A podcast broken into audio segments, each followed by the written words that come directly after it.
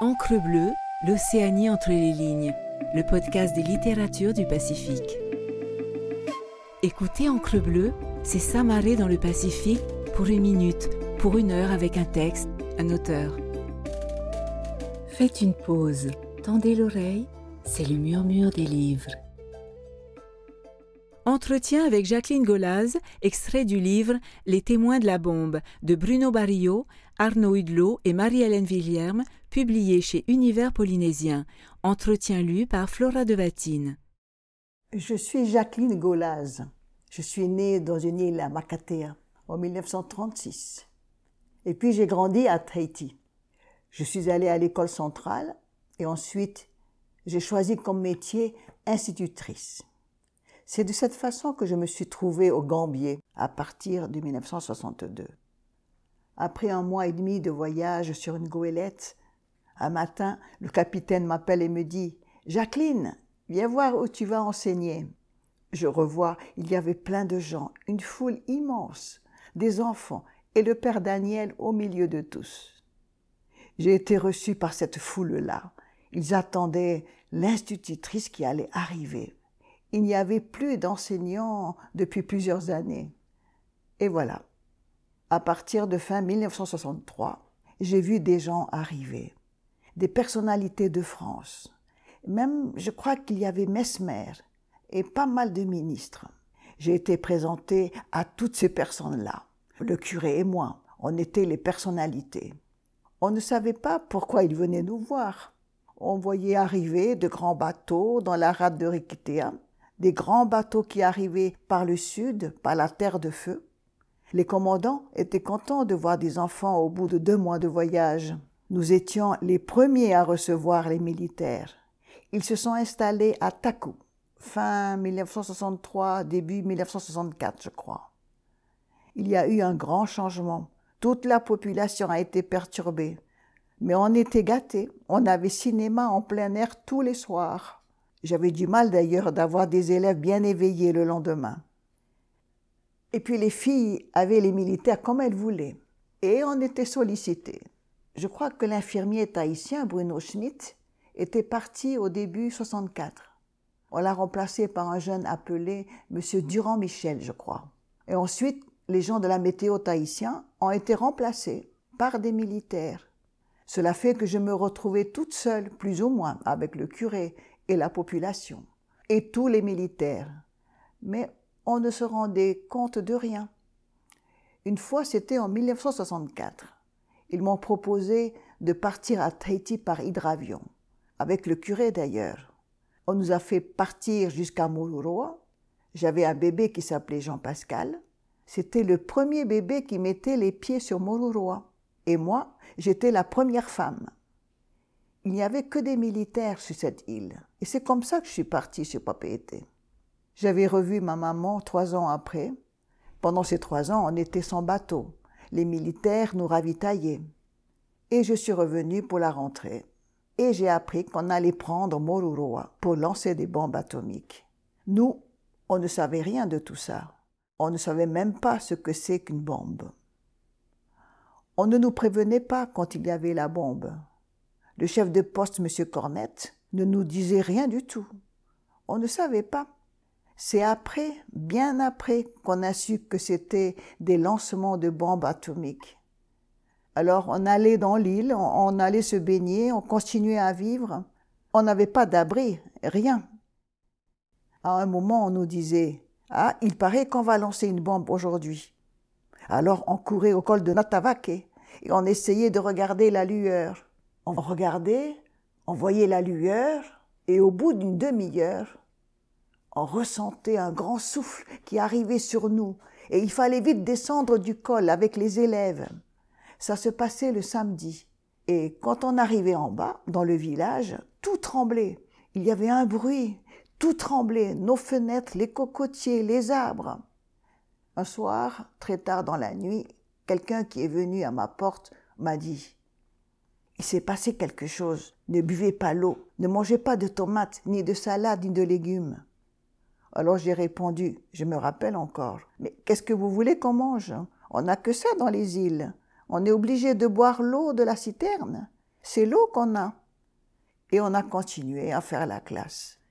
Je me suis rendu compte qu'il y avait des enfants qui étaient malades, car je tenais un cahier où j'inscrivais tous ceux qui passaient voir l'infirmier M. Durand. Il y avait la diarrhée, il vomissait. Je me rappelle bien, il y avait un vieux papa qui est venu me dire Mais regardez ma fille, elle perd ses cheveux. Alors j'ai écrit sur le cahier à M. Durand que certains élèves perdaient leurs cheveux. Je consignais tout dedans, parce que je voulais voir le progrès de la santé de mes enfants.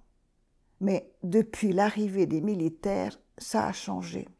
Un matin, les élèves me préviennent. Madame, madame, il y a trois officiers qui sont là. Ah Ils me demandent. Madame, il paraît que vous avez un cahier du dispensaire Oui, oui. Est-ce qu'on peut voir le cahier? Alors moi, je pensais toujours que c'était à cause des bobos, des dents et des autres choses. Et ils m'ont pris mon cahier du dispensaire. Mon cahier n'est jamais revenu. Mais pour moi, ce n'était pas grave. Je prenais un autre cahier. Mais maintenant, des années après, j'ai compris l'importance de ce cahier. Eh bien, on a été bafoués on ne nous a jamais dit qu'il y avait quelque chose qui allait arriver sur les Gambiers. Il y avait un monsieur qui est venu, il se nommait Francis Perrin. Et j'ai dîné avec lui et il m'a dit Vous savez, madame, je suis botaniste. Est-ce que vous pouvez m'emmener sur une de vos montagnes demain matin très tôt pour que je puisse aller voir les fleurs sauvages des Gambiers? Je lui dis Il n'y a pas de problème, je vais vous emmener au col de Natavake. Et nous y sommes allés vers 4 heures, 5 heures. Et il a cueilli des fleurs. Et puis il m'a dit, vous savez, Madame Golaz, vous avez un très beau pays. Mais c'est dommage, on va vous mettre des choses pas bien dans ce pays. C'est dommage. Vous avez un très beau pays. Et je crois qu'il disait ça avec un peu de peine quand même. Et j'ai appris par la suite que ce n'était pas n'importe qui. C'était celui qui a fait le nucléaire, un ingénieur du nucléaire. Un jour, on devait faire une grande fête à Rikitea, après un lancer de bombes, je ne sais pas laquelle. Et c'était, je crois, le général de Gaulle qui devait presser le bouton. Et comme c'était un grand monsieur, on était venu me voir parce que le curé avait dit que le lit de Madame Golaz était un king size et que c'était le seul lit où pouvait dormir le général de Gaulle. Et le soir, on devait faire une grande fête avec la population. Et on a attendu jusqu'à 9 heures. Personne n'est venu. Alors j'avais dit aux gendarmes Et alors Et mon invité Où est-ce qu'il est, Ah, il n'a pas pu venir. Il avait un rendez-vous urgent sur Paris. Il a été obligé de repartir. Ah bon? Mais vous pouvez toujours dire qu'il est venu dans votre lit. Et c'est ce que j'ai dit. J'ai un peu menti à certaines personnes. Le général de Gaulle est venu dormir dans ce lit. Ah oui? Et j'ai ramené ce lit à Tahiti. Et il a été là dans ma maison à Aroué. Et à chaque fois, j'ai dit, écoutez, le général de Gaulle a dormi dans ce lit. Et tout le monde était fier que le général de Gaulle ait dormi dans ce lit. Et puis après, j'ai arrêté de mentir. Il fallait quand même dire que je ne savais pas ce qui s'était passé exactement. C'est seulement, il y a quelques années, quand on m'a mis sous les yeux des documents qui m'ont appris les raisons de ce refus de venir sur les Gambiers parce que, paraît-il, le nuage se dirigeait sur les Gombiers.